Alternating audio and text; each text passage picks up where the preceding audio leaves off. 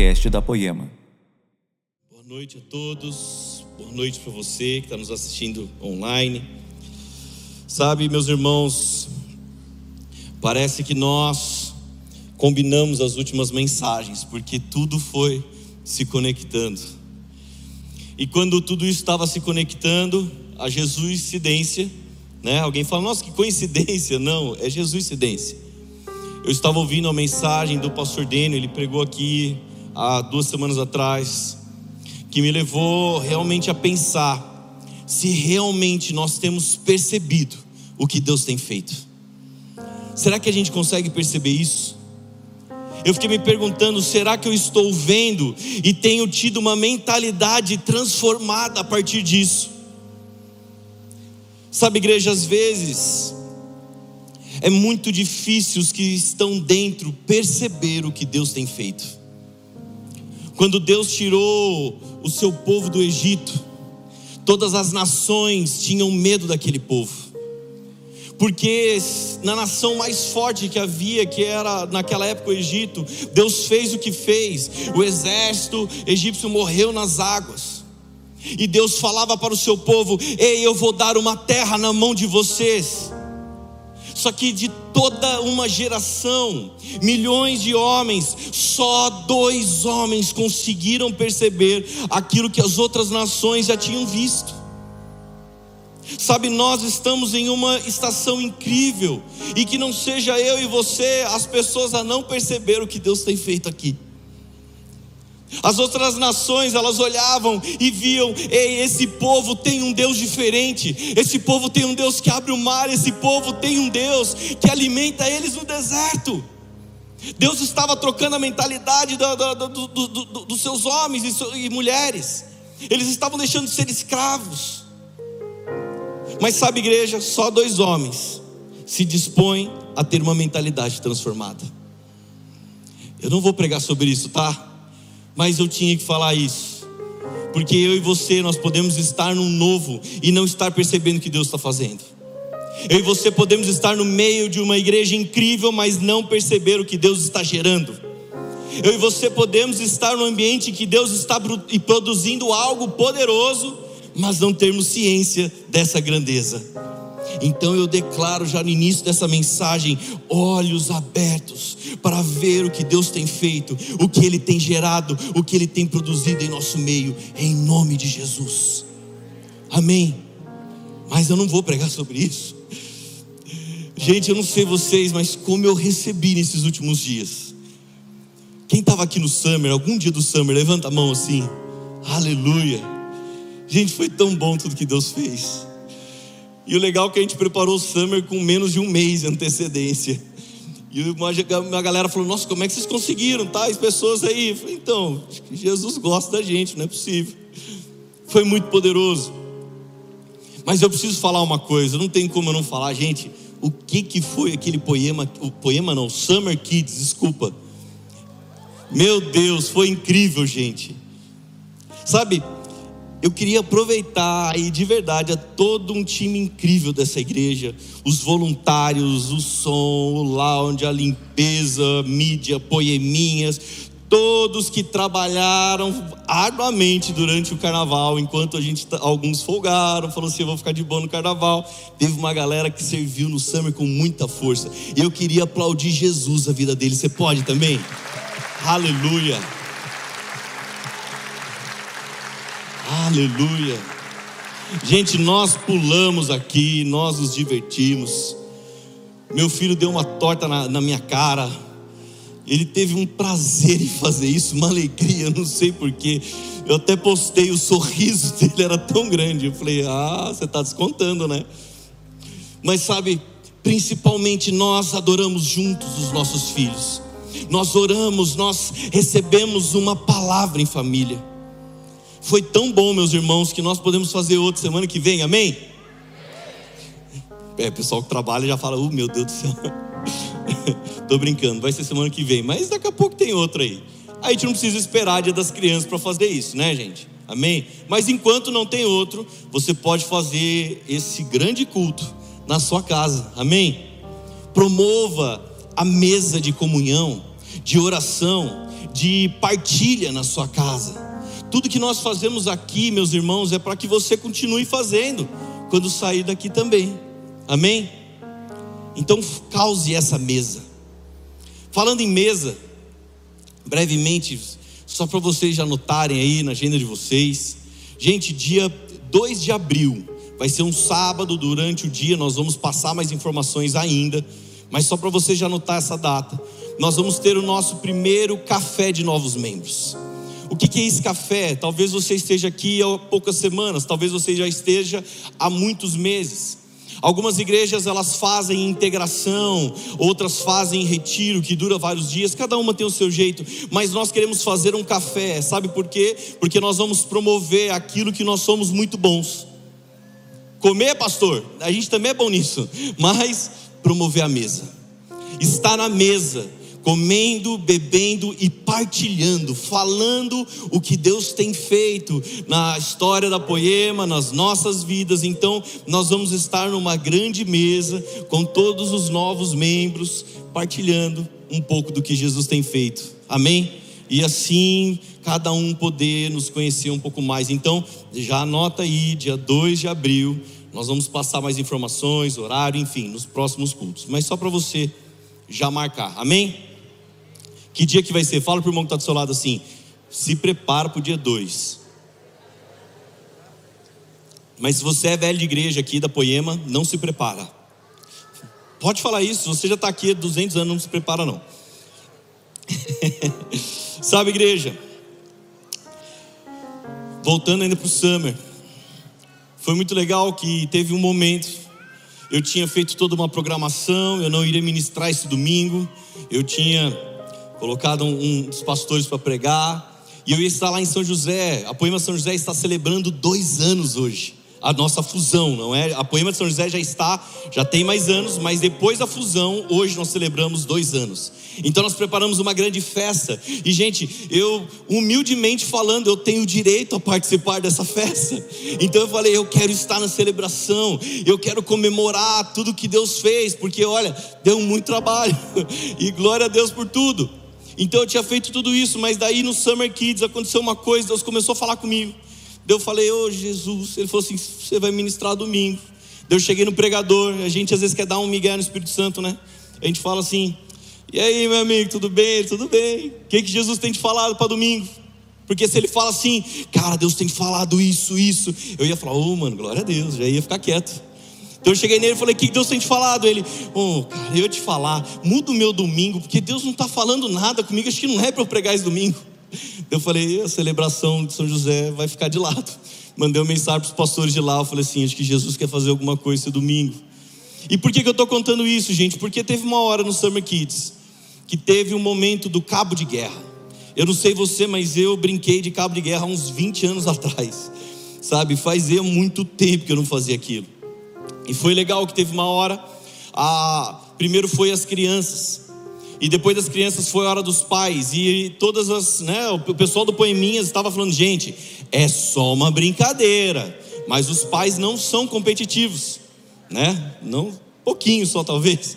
Mas aí, a hora que estava ali formando as equipes, a Isabela, a minha filha, ela tinha tanta gente, então ela fica às vezes com medo, ela estava grudada em mim, parecia um carrapato, agarrada, não soltava.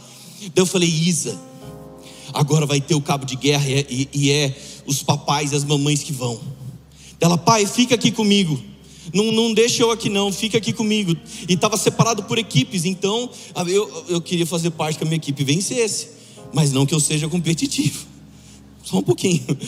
Então eu falei assim para Isabela, falei, Isa, quem é o mais forte da nossa equipe? A Isabela, é você, papai.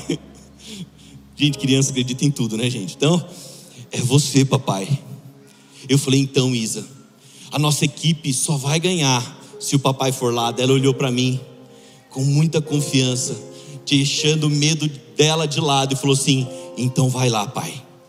Gente, quando eu fui no cabo de guerra, eu falei, gente, eu vou dar minha vida, mas eu não vou perder esse cabo de guerra, por... mas nunca que eu vou perder. Eu olhei, o Dezão estava do meu lado. Eu falei, ó, eu e o Dezão juntos já é 300 quilos se a gente se jogar para trás. Então já temos uma vantagem grande aqui contra outra equipe. Eu dei minha vida, gente. Eu dei minha vida naquele cabo de guerra. Não era para ser competitivo. E nós ganhamos. Então, quando eu voltei, eu olhei para Isabela assim, ela me abraçou. Sabe aquela hora que você olha assim? Tá vendo, filha? Eu falei para você. Sabe por que eu estou falando isso? Porque na cabeça da minha filha, eu sou muito forte. Às vezes tem uma coisa pesada para pegar em casa, e a Isabela chega para Laura e fala: Não, mamãe, deixa que o papai pega. Papai é forte. E eu espero que isso continue por muitos anos, que ela fique vendo dessa forma. Mas sabe, essa história, ela não é à toa. Até o final da mensagem você vai entender o que Jesus quer nos ensinar com isso.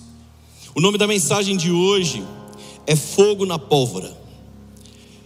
Eu acredito que a solução de muitas dúvidas nas nossas vidas, ela está até quando eu e você colocarmos fogo na pólvora.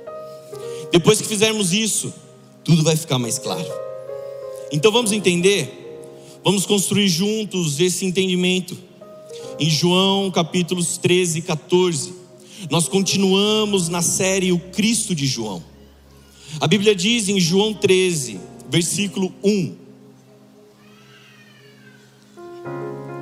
Um pouco antes da festa de Páscoa, sabendo Jesus que havia chegado o tempo em que deixaria este mundo e iria para o Pai, presta atenção agora, tendo amado os seus que estavam no mundo, amou-os até o fim tendo amado os que estavam no mundo, amou-os até o fim. Ei, igreja, qual é o custo desse amor?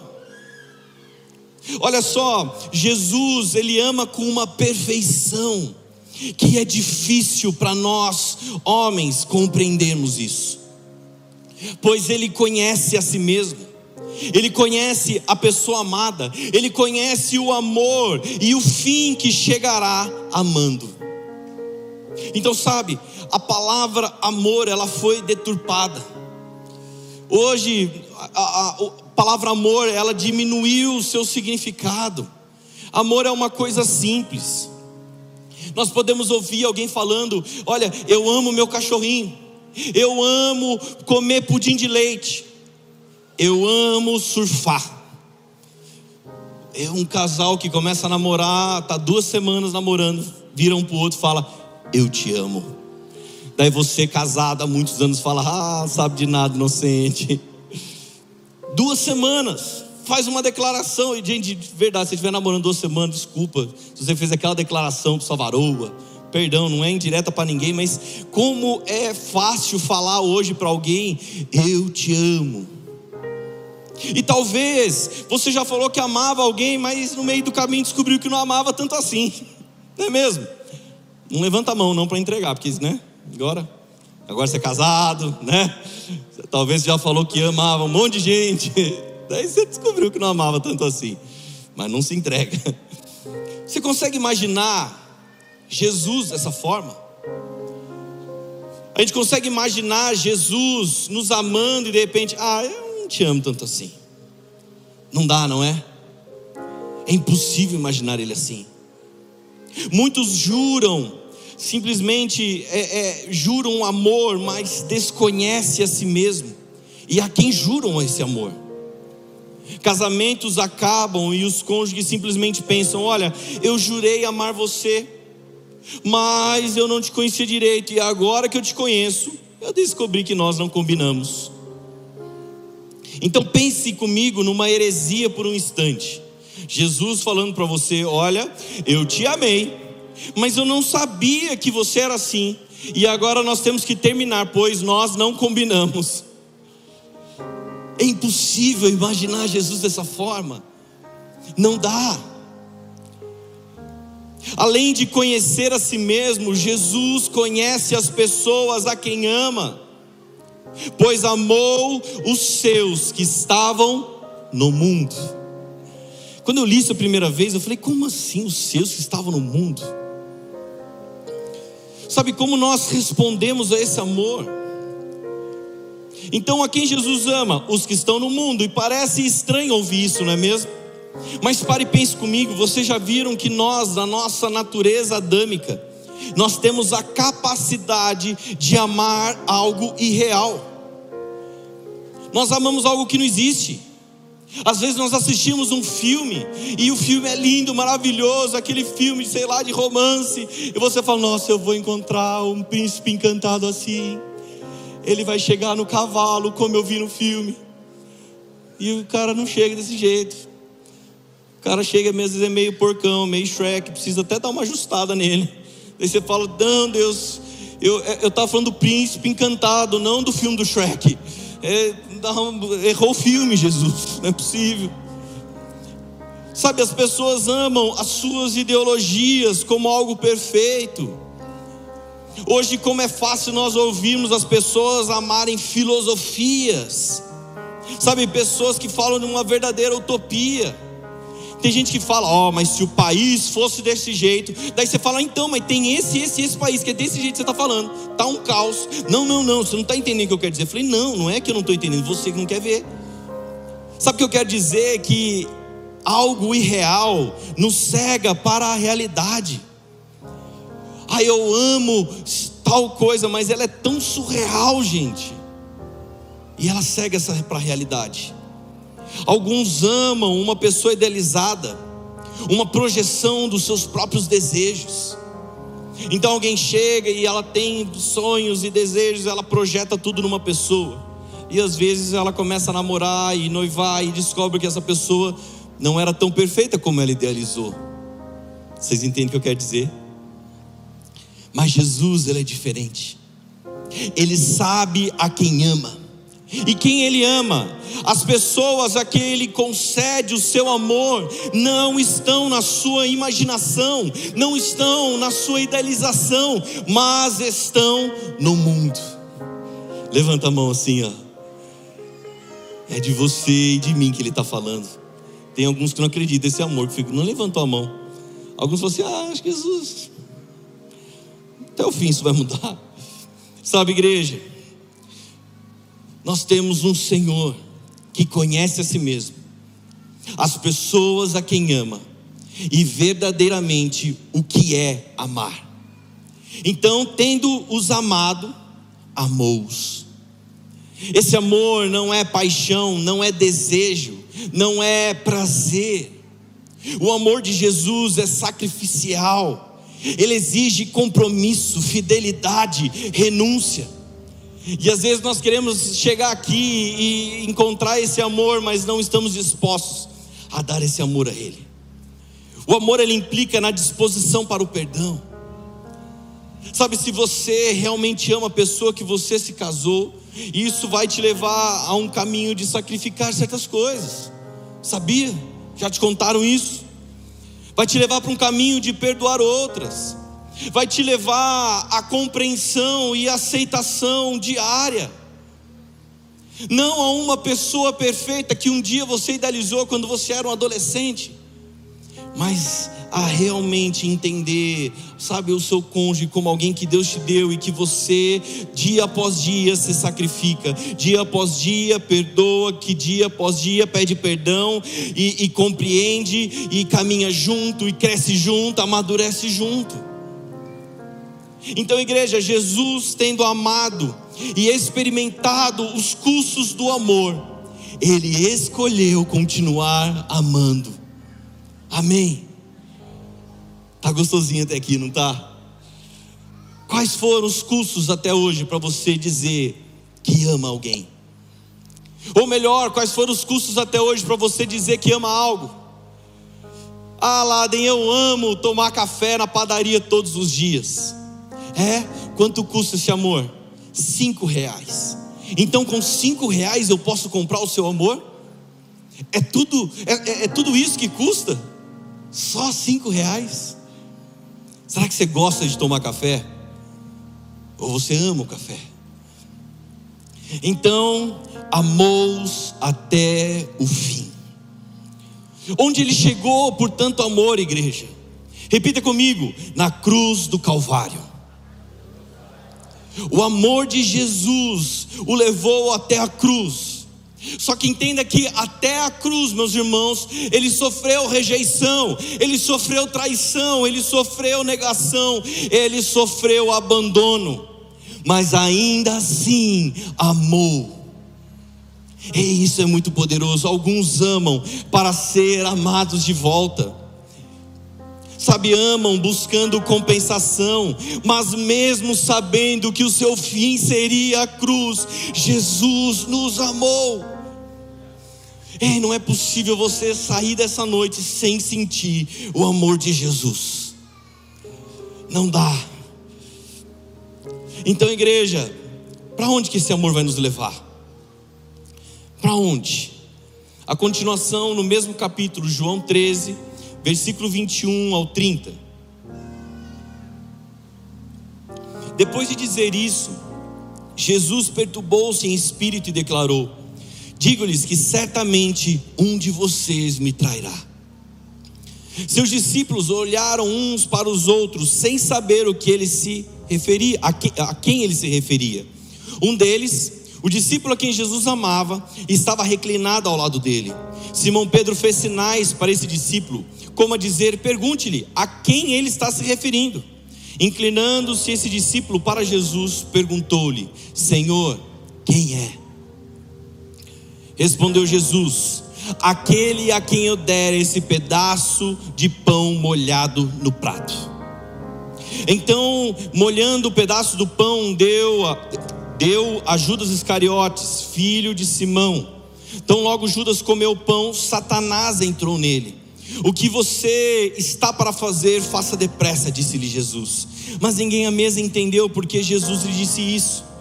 Visto que Judas era encarregado do dinheiro, alguns pensaram que Jesus estava lhe dizendo que comprasse o necessário para a festa ou que desse algo aos pobres. Então, versículo 30: Assim que comeu o pão, Judas saiu e era noite. Meus irmãos, o pastor José falou um pouco disso, sobre o significado, a, questão da comunhão, e eu quero falar um pouco mais, porque existe um simbolismo muito poderoso aqui. O pão é o pão da comunhão.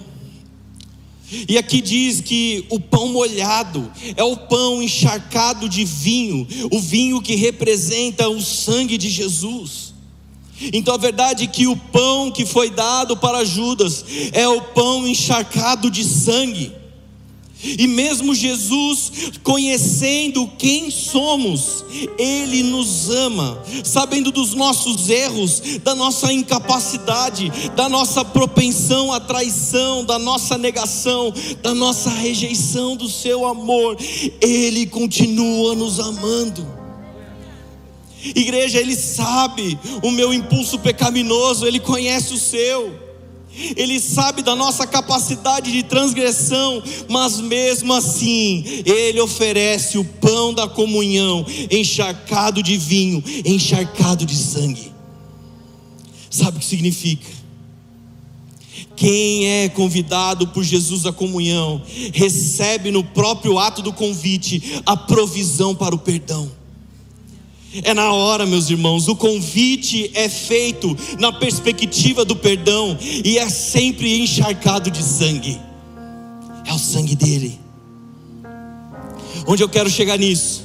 Certa vez eu li, eu coloquei aqui também para vocês. Jesus não apenas nos convida, mas também garante lugar à mesa e nos oferece as condições para que nos assentemos em seu banquete fraterno e amoroso.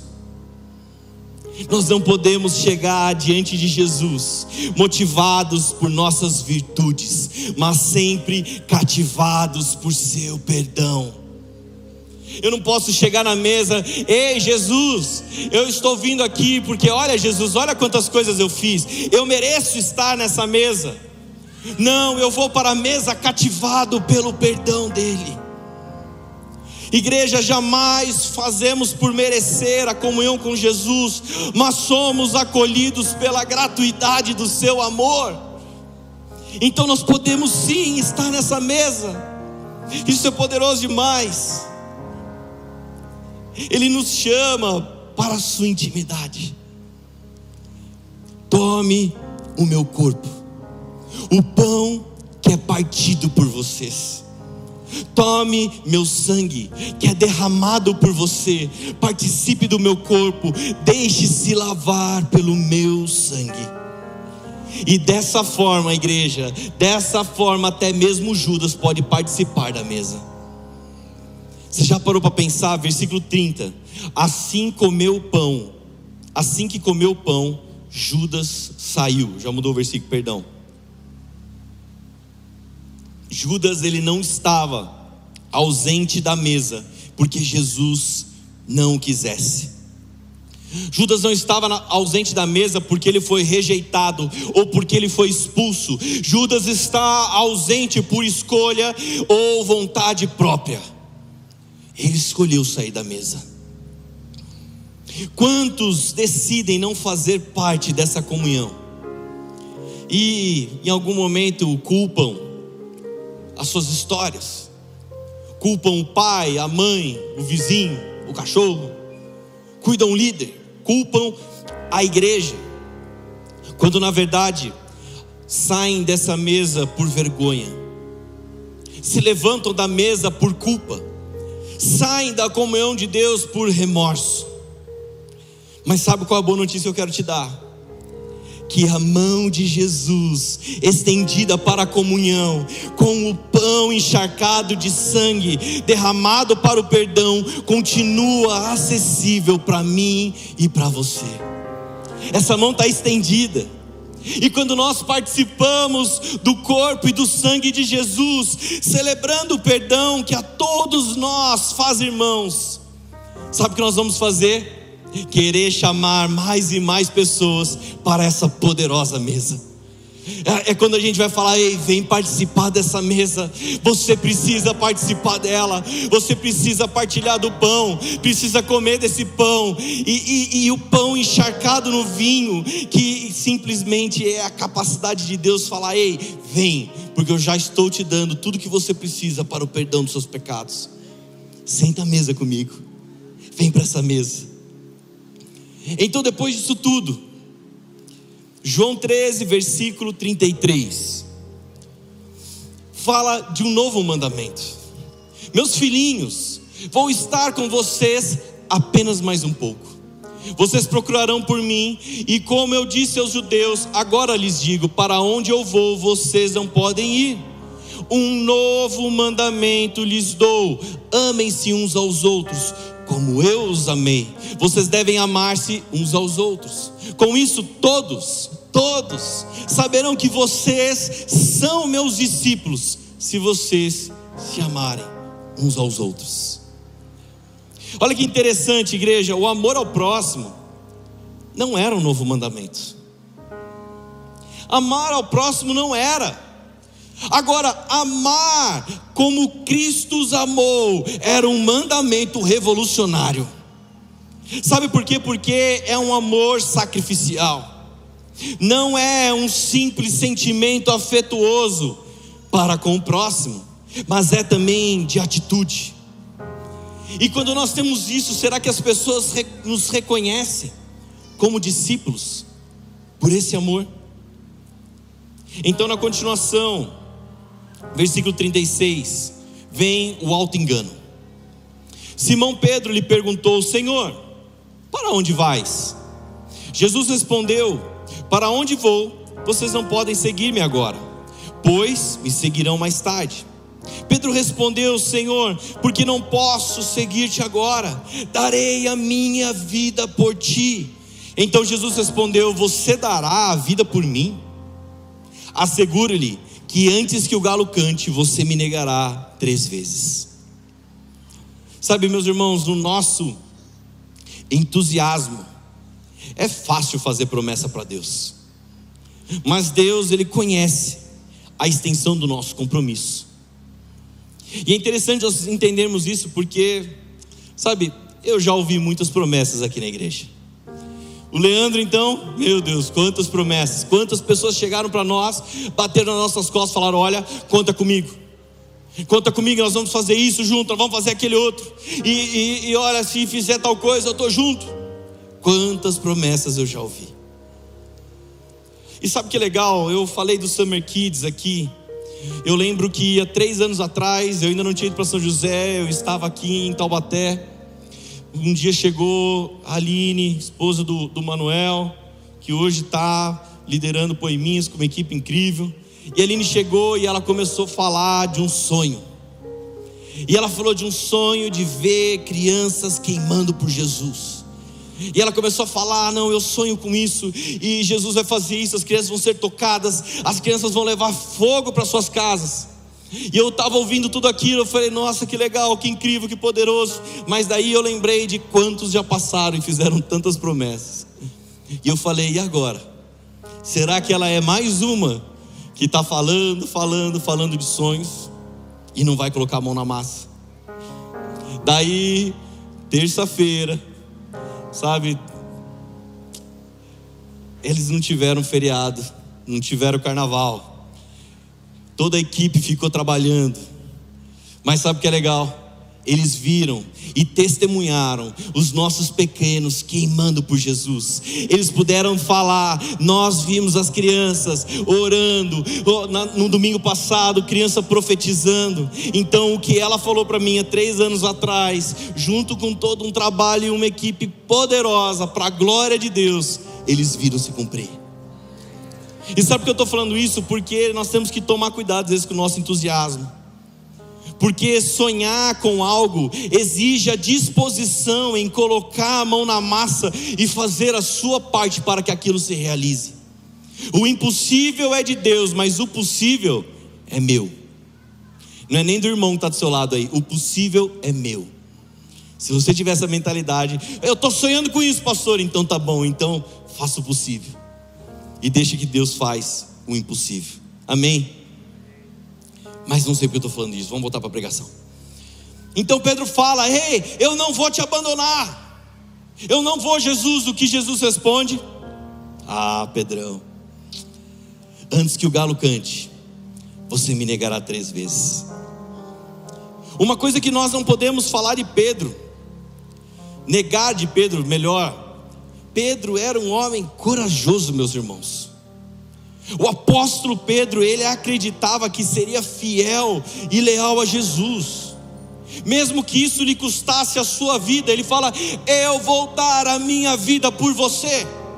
Então Jesus fala: "Não, Pedro, você não vai. Você não é capaz de dar a vida por mim. Você não tem a condição para fazer isso". É pesado pensar isso, não é mesmo? Jesus fala de quando você pensa que pode, Pedro, você pensa, acredita que pode, mas você não é capaz de se sacrificar por mim. Quando você estiver, Pedro, na frente da espada e for necessário escolher entre sua própria vida e sua lealdade a mim, você vai escolher você mesmo. É pesado pensar isso. Pedro estava equivocado sobre si mesmo. Esse é o auto-engano o que ele não sabe a respeito de si mesmo, e é o que muito de, de nós também ainda não sabe, é que somos seres insuficientes, incapazes de bancar nossa lealdade e fidelidade a Deus, de viver à altura do padrão de, de, de perfeição dele. Nós somos seres caídos, peca, pecadores. A nossa condição humana não é suficiente para cumprir a vontade de Deus. Ô louco, pastor, mas é agora? Você está falando tudo isso, então eu vou zoar de vez. Quando Pedro nega, ele tem a revelação da sua condição humana. Quando nós chegamos no limite, nós somos propensos a negar, a dizer não para Deus e dizer sim para nós. Ou quando nós temos que escolher o nosso ego ou Deus, quase sempre elegemos o ego. Essa é a grande tragédia da condição humana. A Bíblia diz, o apóstolo Paulo agora dizendo, no livro de Romanos, Romanos 7, versículo 15: Não entendo o que faço, pois não faço o que desejo, mas o que odeio. Nesse caso, versículo 17: Não sou mais eu quem o faz, mas o pecado que habita em mim. Sei que nada de bom habita em mim, isto é, em minha carne. porque tenho o desejo de fazer o que é bom, mas não consigo realizá-lo. Pois o que faço não é o bem que desejo, mas o mal que não quero fazer, esse continuo fazendo. Então ele fala no versículo 24: Miserável homem que eu sou, quem, quem, meus irmãos, me libertará do corpo sujeito a essa morte? Sabe, igreja, nascer novamente pode ser um momento de fé. Ah, eu vi ali, todos estavam falando, eu quero, eu quero me batizar, eu quero nascer de novo. Pode ser um momento de fé. Agora, se tornar cristão é um processo que dura uma vida toda. Então, se Jesus não voltar antes e Ele permitir, nós vamos estar um dia lá velhinhos, com nossos 90 anos. E alguém vai perguntar: e agora? Você já sabe tudo? Você fala: não, eu estou só no começo, eu, ainda estou me tornando cristão. Eu estou me tornando ainda parecido com Cristo. É um processo que vai durar muitos anos, meus irmãos. Então, por que eu estou falando tudo isso? Para desanimar? Não, calma. Para dizer que nós precisamos de redenção. Cada um de nós, do nosso próprio jeito, já negou a Jesus antes do galo cantar. De algum jeito, Todos nós, em algum momento, negou Jesus. O que? Oi? Hã? Que? Jesus? Não. Ah, sei lá da igreja, lá sai crente. Não, o que? Não, é o fulano lá. A gente já deu alguma negada de alguma forma. Agora, onde eu quero chegar nisso? Somos seres insuficientes em nós mesmos, mas nele encontramos tudo aquilo que precisamos. Em nós mesmos não vamos encontrar, nós não temos a capacidade, mas nele encontramos. Nele temos o conselheiro, nele temos o consolador.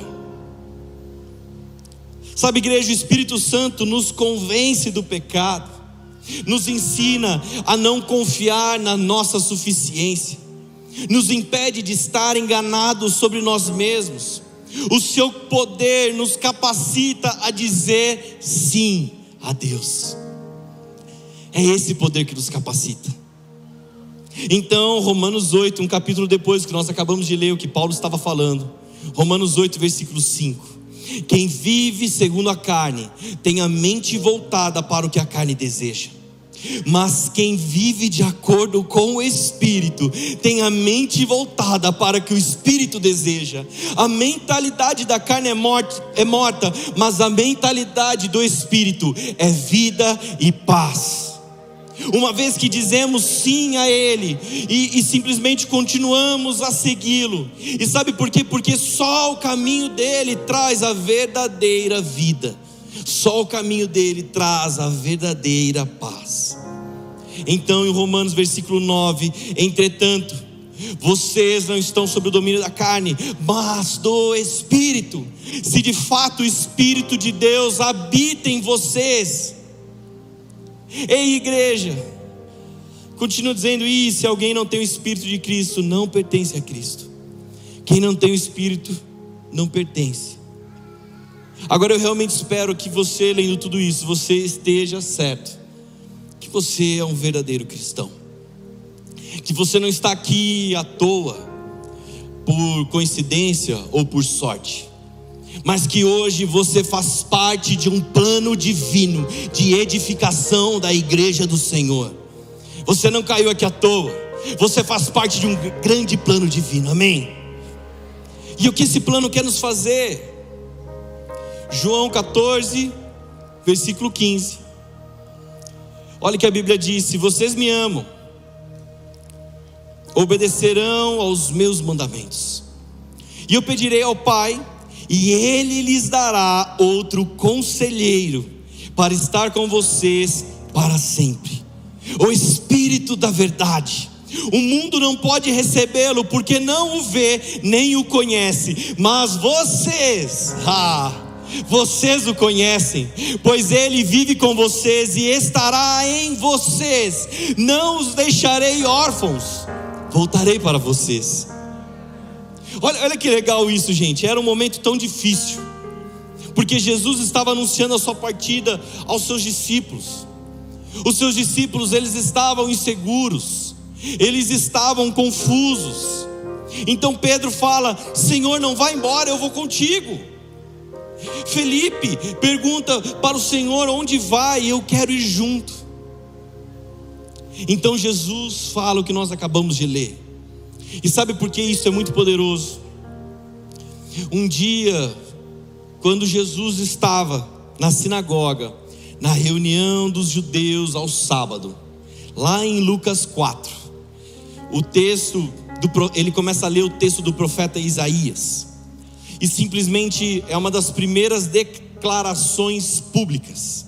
E sabe o que ele lê? ele lê: O Espírito do Senhor está sobre mim. Então ele continua falando para aqueles homens, e no final ele conclui no versículo 21: Hoje se cumpriu a escritura que vocês acabaram de ouvir. Ele estava lendo o profeta Isaías, e ele começa falando: Quem é ele? O Espírito do Senhor está sobre mim. E agora você pensa, mas o que isso tem a ver? O que tem a ver Lucas 4 com João 14 que nós estamos lendo? porque lá no começo da jornada de Jesus, ele diz: O Espírito do Senhor está sobre mim, e agora, na última conversa de Jesus com os seus discípulos, ele diz: O Espírito do Senhor que está sobre mim também estará sobre vocês. Então no começo, ei, ele está sobre mim, mas na última conversa, no último momento, naquela mesa, naquela, eu falei, gente, olha, vai, eu vou embora. Eu vou embora, mas fiquem tranquilos, vocês não ficarão órfãos, porque o Espírito do Senhor que está sobre mim também estará sobre vocês. Ei, fiquem tranquilos, vocês não ficarão órfãos. O Pai enviará o conselheiro, o consolador, aquele que está ao lado de vocês, com vocês e em vocês. Vocês não estarão sós. Então ele promete: Eu voltarei para vocês. Na comunhão do Espírito, Jesus está conosco e nós estamos com Ele. Não é fantástico isso? Deus não está longe. Às vezes nós falamos para os nossos filhos: Deus mora lá no céu. Sabe o que eu prefiro falar para os meus? Deus mudou de endereço para morar em mim, para morar em você. Ele mudou o endereço de tudo, filho só para morar com a gente. É mesmo, papai? É. Ele não está lá distante, ele está aqui, ele está aí. Aleluia. Ele faz morada em nós, ele se move através da minha vida, através da sua vida. Então e agora? E agora, para que tudo isso? Sabe, eu espero que até aqui você fale, ah, beleza, lá, eu recebo esse amor. Eu quero estar na mesa da comunhão com Ele, partindo do pão encharcado no sangue, que revela a minha insuficiência, minha incapacidade. Mas agora na comunhão eu tenho o conselheiro, o consolador ao meu lado, que simplesmente vai nos dar uma mentalidade, vai transformar nossa mentalidade, vai nos dar vida e paz. Então agora eu sei que eu não sou mais órfão, mas eu sei que agora o Espírito Santo está aqui para me guiar. E qual é o nosso papel, igreja? Ouvir. Qual é o nosso papel nisso tudo? Ouvir a direção do Espírito. Ouvir a direção de Deus para as nossas vidas. Então eu te pergunto, o que Jesus tem te falado? Sabe, por muito tempo algumas igrejas adotaram a questão que, olha, o pastor ouve tudo que Deus fala. Então alguém precisava de uma direção, chegava pastor, o que eu tenho que fazer? Você tem que fazer isso, isso, isso. Às vezes alguém chega e fala, olá, e aí, você acha que eu tenho que casar? Eu falo, não sei. Não sei, não sei, não tem nem história sua. Se Jesus me revelar uma palavra, eu te falo, mas se não revelar, meu irmão, o que, que Jesus tem te falado? É fácil às vezes transferir a responsabilidade, não é? Ah, eu casei porque o, o pastor falou. Ah, eu, eu entrei nesse emprego porque tal pessoa mandou. Então eu pergunto hoje: o que Jesus tem te falado? Sabe, nós tivemos aqui uma reunião agora recente com todos, com toda a liderança da Poema. E Deus tinha dado uma mensagem muito clara para mim, que eu não vou contar porque foi para eles. Mas a minha pergunta foi: o que Jesus tem te falado para esse novo tempo? O que Jesus tem te falado sobre as coisas que Ele está fazendo em nosso meio? Sabe, igreja, nós estamos trabalhando muito para a volta dos GCs, amém? Já já vai voltar, espera só mais um pouquinho, amém? Estou muito feliz por isso. Mas deixa eu te falar uma coisa: nem todos vão voltar a liderar. E isso não tem a ver com pecado, não tem a ver com falha, mas sobre o que Jesus está dizendo. Certa vez eu lembro que eu já liderei ministério, já liderei GC, e já teve momentos que eu já pensei comigo, ah, eu, eu nem sei porque eu estou liderando esse negócio aqui. Eu acho que não tinha mais ninguém e me colocaram. Eu já pensei assim. Eu não sei se você já pensou também. Ah, acho que foi sorte, não é possível. Me colocaram que a gente não tinha outra pessoa. Deve ter sido isso.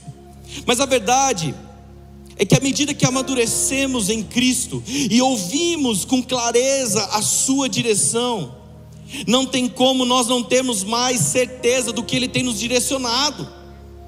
Então, se um dia eu pensava simplesmente, ah, eu não sei, eu não sei se tem que fazer isso. Gente, quando o Leandro falou, antes antes de me estabelecer aqui na igreja como pastor, sabe? Ele falou para mim, ora sobre Taubaté. Daí eu falei, puxa vida, mas vai contra tudo que eu estava imaginando agora, Deus. Eu imaginei um 2022 ia ser bem diferente. Eu tinha alguns planos e, e, e simplesmente o Leandro falou, ora sobre Taubaté. E eu falei, puxa vida, eu estava na obediência. Então eu vim pregar um domingo antes, antes de eu ser, antes dele me estabelecer aqui no lugar dele, eu vim pregar um domingo. E quando eu cheguei naquele domingo, foi um dia que eu nunca vi acontecer isso na Poema. Aconteceu tudo e não tinha nenhum pastor aqui na igreja. Alguns pastores estavam de férias, outros estavam doentes, cada um falou assim: puxa, olha, eu estou tossindo aqui, acho que eu não vou hoje. O outro falou: puxa, eu estou em tal cidade. O outro pastor foi pregar em outra igreja. Então, pela primeira vez, não tinha ninguém. Eu cheguei aqui, eu era o pastor de fora, porque eu era de São José. Não tinha nenhum outro pastor. Eu falei: meu Deus. E Jesus começou a falar ali comigo. Eu cheguei na obediência, mas Jesus começou a falar ali comigo. Ele começou a falar sobre o que ele queria. E eu nem vou falar tudo porque isso é uma outra pregação. Mas eu lembro que teve um momento tão legal que eu estava pregando e era Santa Ceia. Era a primeira Santa Ceia do ano de janeiro. Então, o Espírito Santo falou muito forte comigo, assim, falou: faz um apelo. Gente, eu, eu não sou da pregação evangelista, de fazer apelo. Xandão faz apelos de todo culto. Né? Xandão, Dezão. E eu falei, Espírito Santo, fazer um apelo? Faz um apelo. Eu fiz um apelo, igreja. Sabe quantas pessoas vieram à frente? Nenhuma. Você, tem, você consegue imaginar isso? Eu cheguei, Jesus começou a falar tanto comigo. Eu tinha certeza de tudo que Deus estava falando. Então, no final da pregação, ele falou assim: faz um apelo. Eu fiz o apelo, não veio nenhuma pessoa. Daí eu falei, gente, vem aqui pegar a Santa Ceia. Então, as pessoas pegaram a ceia, pegaram o copinho, o cálice, estava todo mundo de pezinho assim. Daí o Espírito Santo falou assim de novo para mim: faz um apelo de novo. Daí eu falei, Jesus, você, quer fazer eu passar vergonha duas vezes? A primeira vez era só para ver se você me obedecia. A segunda é para ver se você é louco o suficiente para obedecer de novo o que eu já mandei a primeira. Faz um apelo. É só isso que eu estou te pedindo. Então eu fiz aquele apelo meio incrédulo. Gente, acho que Jesus quer falar com alguém aqui nessa noite. Nem sem, sem peso emocional. Daí veio um monte de gente na frente. Eu fiquei até com raiva, falei, onde é que vocês estavam no primeiro apelo que vocês não vieram? Mas sabe, era o que Jesus estava fazendo comigo. Era o que o Espírito Santo estava falando comigo. E sabe, às vezes o Espírito Santo só fala, só fala para a gente assim: ei, confia. Então, por que eu estou falando tudo isso? Porque nós estamos trabalhando para a volta de ECs, nem todos vão voltar a liderar. Alguns simplesmente têm entendido de Deus um tempo de descanso, um tempo de cuidado, e amém por isso. Mas outros, o Espírito Santo está incomodando e desafiando aí para cima. Então, na volta dos GCs, meus irmãos, vocês têm que saber uma coisa: nenhum líder que estiver ali vai estar ali porque não tinha outra pessoa. Vai estar ali porque foi sorte, acaso, ou porque alguém mandou ele estar ali, mas ele está ali porque ouviu a direção do Espírito de voltar a liderar, de fazer o que lhe é proposto com todas as suas forças. E isso, meus irmãos, é um grande desafio.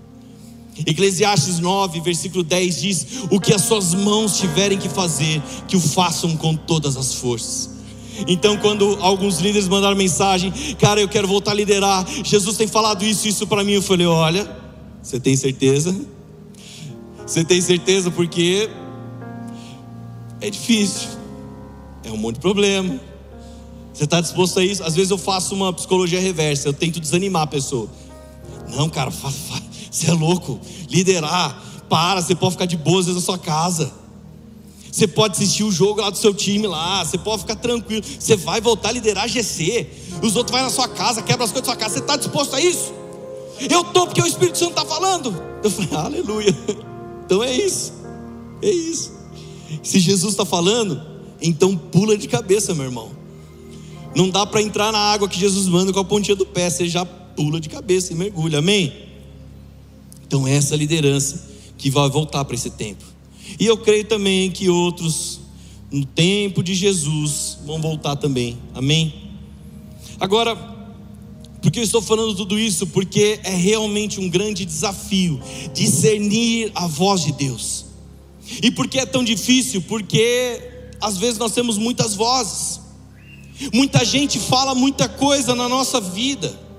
É tanto barulho e como saber qual é a voz de Deus.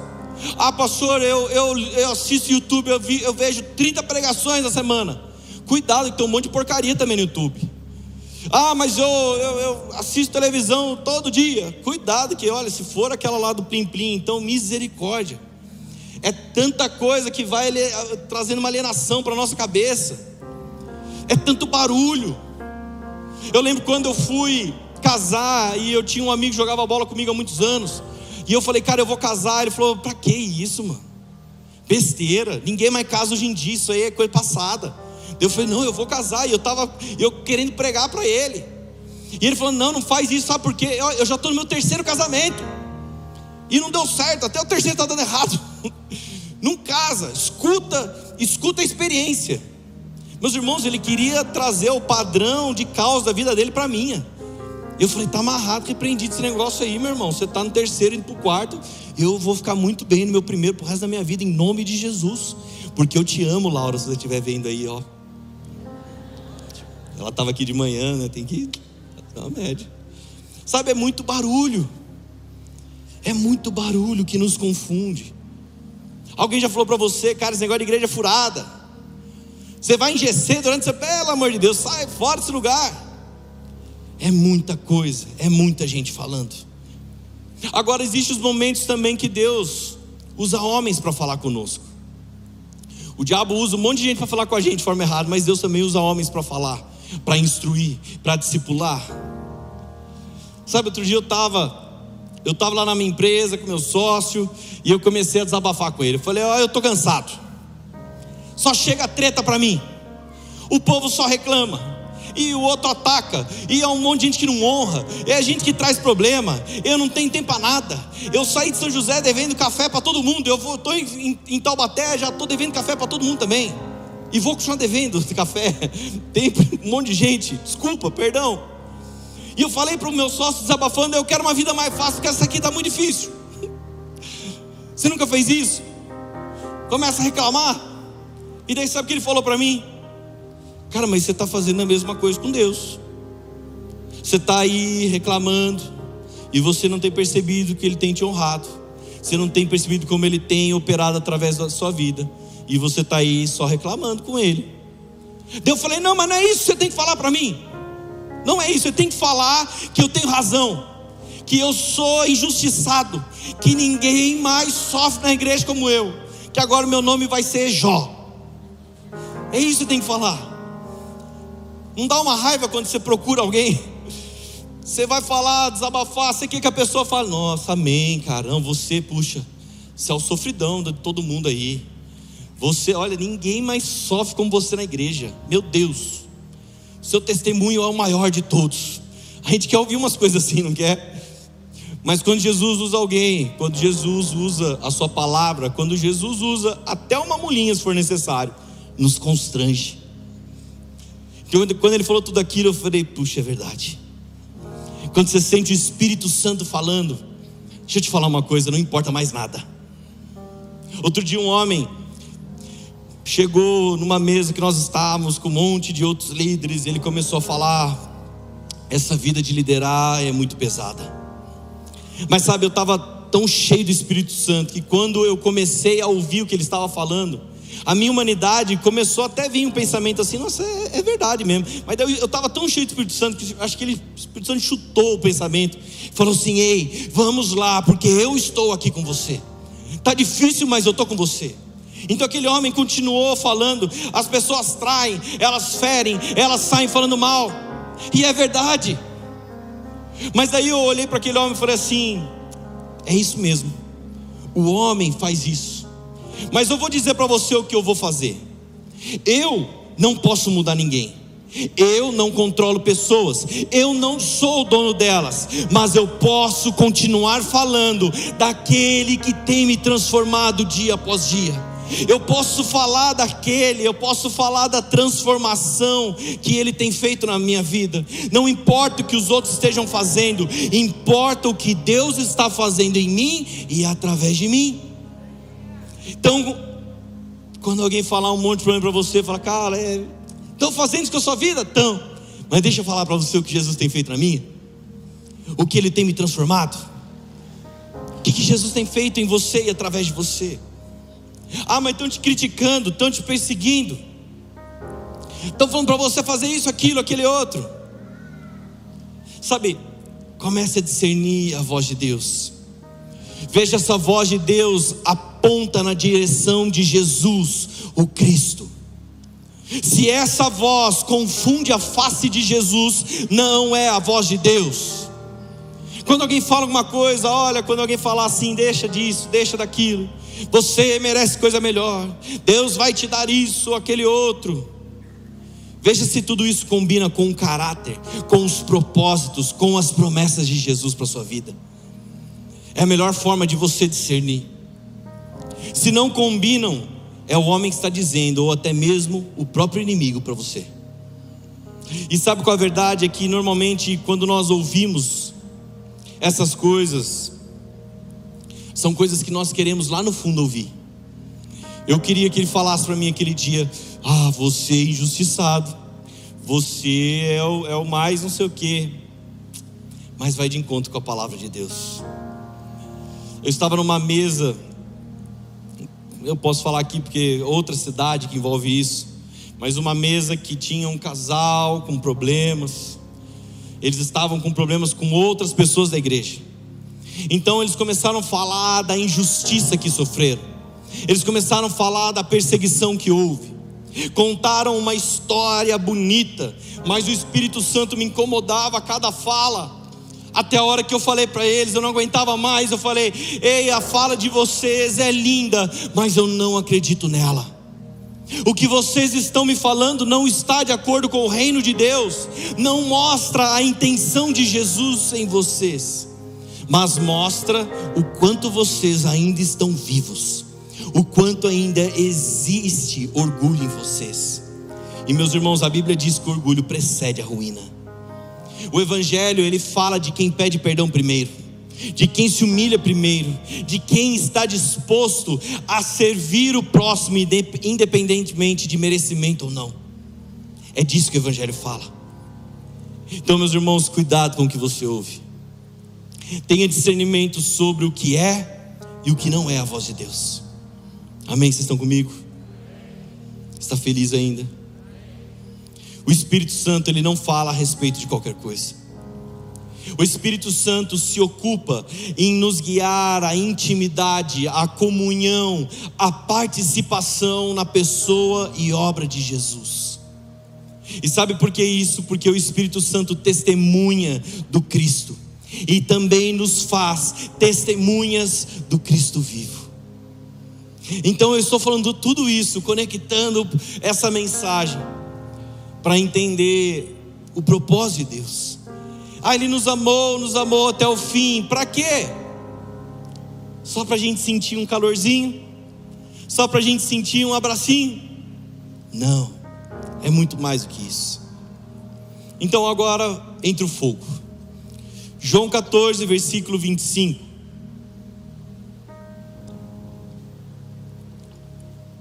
O conselheiro que coloca fogo. Tudo isso lhes tenho dito, enquanto ainda estou com vocês. Versículo 26: Mas o conselheiro, o Espírito Santo, que o Pai enviará em meu nome, lhes ensinará todas as coisas, e lhes fará lembrar tudo que eu lhes disse. Meus irmãos, a Bíblia é a palavra de Deus, isso significa que ela é a revelação de Deus. Quando te disserem algo, veja se vai de encontro com a palavra de Deus. O que você está falando para mim que eu vou viver isso, aquilo, que outro? De onde você tirou isso da Bíblia? E fala para mim, mostra para mim, vê se vai de encontro com a palavra. Agora, olha, olha uma, um, um ponto interessante de nós pensarmos. Quem vai de encontro a nós é Ele. Quem se faz conhecer é Ele. Pois o oposto seria impossível, jamais nós poderíamos ir ao encontro dele se ele não quisesse se revelar, se ele não se deixasse conhecer. Então, meus irmãos, o evangelho do reino anunciado por Jesus é a revelação de Deus para nós. Agora pense você por um segundo quantos livros foram escritos até hoje. Quantas coisas já disseram, quantas histórias já contaram. Algumas pessoas talvez olharam Jesus passando, olha, acho que é aquele Jesus que estão falando, e alguém escreveu algumas cartas. Você já parou para pensar como nós podemos ter certeza que a Bíblia que está na nossa mão é a palavra de Deus, é a revelação de quem Deus é? Sabe, alguns já colocaram livros, já tiraram livros. Como saber disso? Então aqui entra uma explicação de Carlos Masters, teólogo e frade carmelita. Eu gosto muito disso. Ele diz: a ação inspiradora de Deus no Antigo Testamento era como um filete de pólvora, cuja cor era igual à cor da terra. Antes já sabia de sua existência e do seu destino, mas não se sabia o seu traçado preciso, nem o conteúdo concreto desse traçado.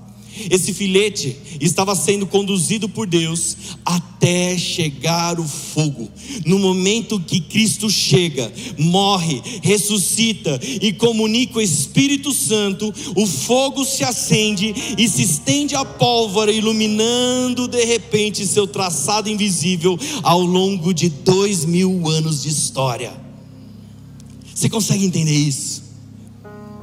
Gente, quando olhamos para o chão, não dá para diferenciar a terra da pólvora. Às vezes é difícil saber o que é a voz de Deus e o que é a voz de homens. O que é a palavra que revela a Deus do que a palavra que carrega apenas uma intuição humana acerca de Deus. Mas quando o Espírito Santo, aquele fogo de Pentecostes é derramado, ele acende a ponta do filete que ilumina tudo de modo que quando olhamos fica claro o que é terra, o que é pólvora, revelação de Deus e o que não é revelação de Deus. A promessa de Jesus foi: o conselheiro, o Espírito Santo, que o Pai enviará em meu nome, lhes ensinará todas as coisas, e lhes fará lembrar o que eu lhes disse. Tudo, ele, ele vai lhes fazer lembrar todo o traçado. Ele vai fazer com que você se lembrem tudo o que Jesus falou. Ele vai mostrar de uma forma que nós podemos fazer a distinção entre voz do Pai e, do, e voz de, de que qualquer outra voz. Eu vou saber qual é a voz de Deus e que qualquer outra voz está falando. Ei, essa não é a voz do meu pai. Por que será que quando você chama o seu filho, ele responde, ele sabe, você pode estar num monte de gente. Quando acabou aqui o Summer Kids, o Victor começou a correr. e ele quase estava indo lá fora. Eu falei: Vitor, volta aqui. Ele conhece a voz do pai. Mas tinha um monte de outros pais. E os pais ficam: Pá, filho, volta aqui, falando. Mas ele reconhece a voz do pai. Será que eu e você também reconhecemos? É hora de colocar fogo na pólvora e descobrir se os caminhos que seguimos até aqui foram de Deus ou não. Coloca fogo nas escolhas que você tem tomado. Coloca fogo na vida que tem levado. E o fogo vai revelar o que é terra, o que é pólvora, o que é voz de Deus e o que é vontade e desejos próprios. Talvez você esteja muito tempo na igreja e pense: ah, pastor, eu já sei dessa palavra, eu já conheço tudo isso. Jesus me falou que a mensagem de hoje era para fundamentar os novos na fé. Mas ele também me falou que era um desafio aos mais entendidos na fé. Sabe, porque naturalmente, se eu ouço a palavra há tanto tempo, eu começo a medir as coisas. Essa palavra falou comigo ou não? Esse louvor mexeu comigo ou não? Como se o louvor fosse para mexer com a gente. Não. Lembra que eu falei para vocês da Isabela? A Isabela, ela acredita que eu sou mais forte. E sabe, se você pegar o seu filho, se você pegar um filho que verdadeiramente conhece o pai e colocar ele num lugar alto, você pode colocar ele em cima dessa treliça ele talvez fique com medo se ele começar a olhar, mas se o pai estiver lá embaixo, abrir os braços e falar: Vem filho, vem filho, pula, que o papai está aqui. O que, que essa criança faz? Ela pula. Será que se Deus falar para você isso hoje, você pula? Será que se Deus falar para você, vem filho, você chegou num lugar alto, né? Vem, seu pai está aqui. Mas às vezes nós chegamos num nível de entendimento, de maturidade, então a gente começa a olhar: peraí, Deus, a gente começa a calcular o risco, mas Deus, se eu pular, eu posso cair, e se você não me segurar, Deus, Sabe, Deus, eu calculei mal o meu amor e eu não tenho coragem suficiente de pular. Ah, Deus, será que é você mesmo que está falando? Ah, que saudade do dia que nós chegamos na igreja e nós éramos pequeninos. E Deus nos levava a lugares altos e Ele falava, pula, e você não pensava, eu não pensava duas vezes, eu não calculava o risco, eu só pulava porque tinha um pai de braços abertos me esperando. Você está entendendo o que eu quero dizer? Você pode ficar de pé. Existe um novo tempo. Existe um novo tempo nessa casa. E Deus quer saber se os filhos têm coragem de pular. Deus tem chamado muitos a voltar, como o Brunão falou semana passada, a deixar as suas bagagens para fora. E Ele está procurando aquele menino, aquela menina que chegou um dia na presença dele e não tinha medo de pular no seu colo mas hoje a gente calcula demais. Então deixa eu te falar, Ele nos amou até o fim. Nós fomos convidados para um banquete fraterno e amoroso, e nessa comunhão nos é oferecido o pão molhado no sangue. Então nós somos perdoados, somos lavados, e então deixamos simplesmente de ser equivocados sobre nós mesmos e paramos e passamos a viver uma verdade, não mais um alto engano. Então Jesus nos diz: Não os deixarei órfãos o Pai enviará o conselheiro, o consolador, aquele que está ao lado de vocês, aquele que está com vocês, em vocês. Então ele muda o seu endereço para agora habitar em mim e em você. E meus irmãos, a sua voz é o GPS mais atualizado que existe. A sua voz vai conduzir por um caminho de verdade. Vai deixar claro o que não é de Deus e o que é. Vai te fazer a viver uma vida de propósito, vai te falar pula que eu te seguro. Então o fogo na pólvora deixa claro os caminhos e a vontade de Deus. A minha filha, ela acredita na força do Pai, mesmo eu não sendo mais forte. Será que eu e você confiamos na força do nosso Pai? Mas Ele é o mais forte, Ele é o soberano, Ele é o Senhor, Ele pode todas as coisas. Será que nós hoje acreditamos na força desse Pai que fala, vem? E eu falo, tá bom, eu vou. Qual foi a última vez que o Pai te desafiou e você não calculou o risco?